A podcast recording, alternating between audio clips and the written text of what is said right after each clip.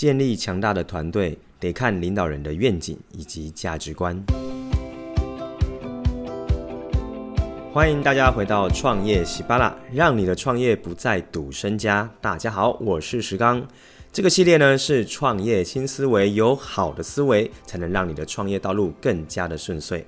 今天想跟大家来聊的主题呢是关于 leadership，就是领导人的课题。其实啊，其我们要在事业上能够发展的成功，你已经会发现，已经不能靠单打独斗了。而是要靠一个能够精实而且有一致性的目标的团队，然后呢又有够有能力，然后跟着你一起往前进。我相信这是非常多创业者很期待的事情。那到底怎么做呢？也就是我们今天这一集要跟大家一起分享的几个心法以及观点。那我们就开始吧。相信呢、在建立团队上，大家都期待可以有一个非常强大又有向心力，而且又自动自发的团队。这不是我说的。这是在这两年多来呢，我呃开设的教练领导力的课程里面，所有的高阶主管以及创业者常常反映的问题。不过啊，我总是会回问他们说：那如果你想要这样的人才，那我们有没有思考过，凭什么人才要跟着我们呢？我们有什么地方是人才所向往的呢？我们有什么地方是值得人才花时间跟用他的人生跟职涯来投入的呢？这些问题，我觉得都是身为领导者的自己必须先想清楚的，因为好的人才谁不想要，对吧？可是我们真的够这样的 qualify，可以让这样的人跟着我们吗？这是一个我觉得很值得思考深度的议题。所以，想要能够有好的人才之前，我们得先了解好的人才他究竟想要在职场发展上得到什么，以及呢，我们提供的到底是不是他真的想要的。如果这件事情你没有先做过研究跟调查的话，其实就是在乱枪打鸟、自吹自擂，对吧？所以这里呢，我想要跟大家聊一个观点哦，就是相信在呃听众朋友们应该大部分有听过一个理论哦，叫做马斯洛人性需求的这个理论。当然，你可以在 Google 上去找到。那我快速说明一下，它是一个三角形，说明呢人呢在人生的追求上呢分成了层次。那它分成五个层级，底下呢一跟二呢所呃分别是生理需求是最底层，再来是安全需求。那中间第三层叫做社会需求，再来是尊重需求，最高呢叫做自我实现的需求。那下面的前两个底层呢，我会说它叫做机能性的需求。生理需求，它可以说就是、呃，我们所谓的水、阳光、空气，甚至是所谓的性需求，或者是等等这一些生存有关的。那第二个安全需求，就是我今天活在这个世界上安不安全，然后我需不需要呃为我的生存上去做挑战的一些呃事情。所以一跟二呢，我觉得在这个台湾的社会里面，其实基本上已经不是我们所追求的。因为说真的，在台湾里面，你要能够生存下去，其实真不是一件难事，对吧？所以呢，我们就会往上看，下面三层社会需求、尊重需求，还有自我实现需求，我把它统称叫做精神性需求。所以各位老板们、各位领导人们。我们今天呢，一定要知道，人才绝对是追求在精神需求之上。其实这个跟商业谈客户的区别是有关联性的。所以我常会说，呃，领导人一定要经营雇主品牌，哦，一样的，你要把你要招募的人才当做客户一般的经营，这样子你才会用心，你才会细心，你才会真的找得到他们要的，你才会提供给他们，对吧？所以，精神性需求是现在的职涯的一些人才们他们所在意的。不然，我必须说，人才都已经是人才了，他为什么不自己去做就好了，对吧？一定是因为你有更多他向往的事情。不过，你要怎么让他知道，这才是我们所要去追求的。那这里我就要说明一下了。马斯洛这边你理解之后，你就要连接到一件事，就是你公司的愿景，以及你们的使命，还有你们的价值观是什么。因为这都是呢，精神上需求会去吸引到人才的关键点。所以举例来讲哦，就是像 Apple，它的愿景就是什么呢？用简单的科技让人们成为科技的一部分，进而改变人类的生活，变得更好，对吧？所以这件事情它是非常的 touch 人心的，就是诶，这跟我有关系。那对于啊、呃，如果要去 Apple 工作的人，为什么会这么的骄傲，这么的有荣誉感？因为他们知道，我今天在 Apple 里面工作，我是在做一个对人类社会非常有价值意义的一件事情。所以你就会发现，在市场上，假设他今天真的是在 Apple 工作的人，他的工作证不小心掉出来，名片掉出来的时候，他是会有一种优越感的。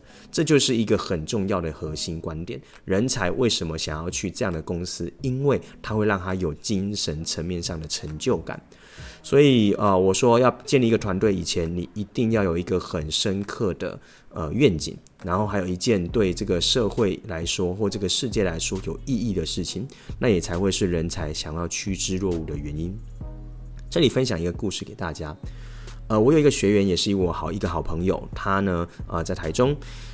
他上次来台南的时候探班的时候，跟我聊了一件事，就是他有一个呃业务主管的角色，一直常常的呃流动率非常高，一直常常换人。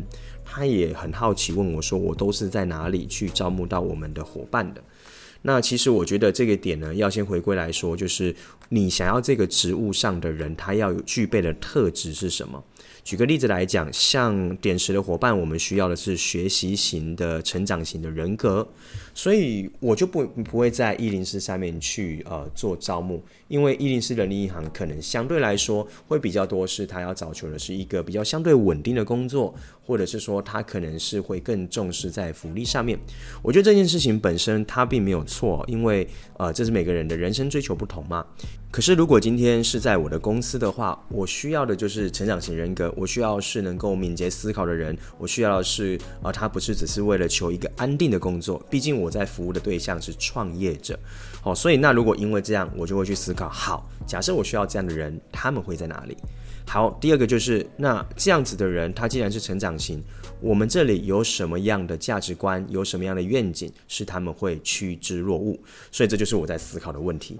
于是我对外的平台，我就会不断的去呃阐述，不断的去散发我的这个价值观。那你一定要相信我，各位听众老板们，你要不断的对外去诉说，对这个世界诉说你是谁，你的价值观，你的理念是什么，这样子才会吸引到真正认同你，而且真正跟你比较相近价值观的人才来到你身边。我也把这个观点呢分享给我这个伙伴跟朋友，他呢也就是呃有一些的启发哦，那我也给了他一些管道，所以这也是给大家可以参考的。就是你今天要有一个团队，以前这件事情是不可省略的，所以你可以先去把你的公司愿景使命呢跟你的价值观，把它白纸黑字的先写下来吧。好，那如果已经有了一个强烈的愿景，能够吸引就是你所在乎的人才的时候呢，接下来呢，人进来了，总是要把它打造得更好。那我觉得进来之后呢，有五件事情我想要跟大家分享，是我自己做的方式。我不敢说我自己是多会带团队的一个人，但是我觉得我很细心跟很相信我的团队，我也很用心在这件事上。那的确的，我的伙伴，我觉得他们真的都也很优秀。那怎么样把团队金石团队？因为我们公司是金石团队，小于十人公司嘛，我怎么把他们的潜力发挥到最大？我觉得也是打造强力团队的一个很重要的核心。所以我有五个观点可以跟你们去做分享，也许你可以参考看看。哦，那第一个我觉得是你一定要打从心里的相信你的伙伴，因为很多时候领导人因为你自己的能力最强，你就会成为公司的天花板。那我常常在课堂上会跟同学说，其实我期许的是各位领导人们，你成为你公司的地板，你是公司的 base 基本。而应该要让伙伴们呢成为这个基本之上哦，这才是真正培养人才。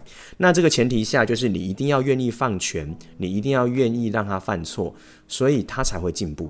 很多的领导人过不了这一关，常常就是放不下心，自己又去搞更多。那你的伙伴呢就都没有成长，结果你累得要死。所以这一点很重要，一定要打从心里的相信伙伴。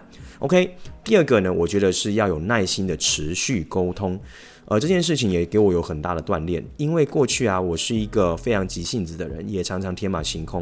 那我的伙伴里面呢，他们是有一些是比较落地型的，他需要 check 很多的事情，还要需要排流程，所以常常呢，我们需要大量的沟通跟协作。而且呢，常常我会去对他们有要求的时候，常常他们就会有一些的不舒服，这是肯定的嘛。那我是运用教练的形式去运作啦，所以我常常会呃花很多时间跟他们沟通观点，然后让他们知道为什么我们得这么做。那终最终会拉回他来这里的目标，跟他来这里想得到的东西。所以我觉得第二点呢，有耐心的持续沟通非常重要。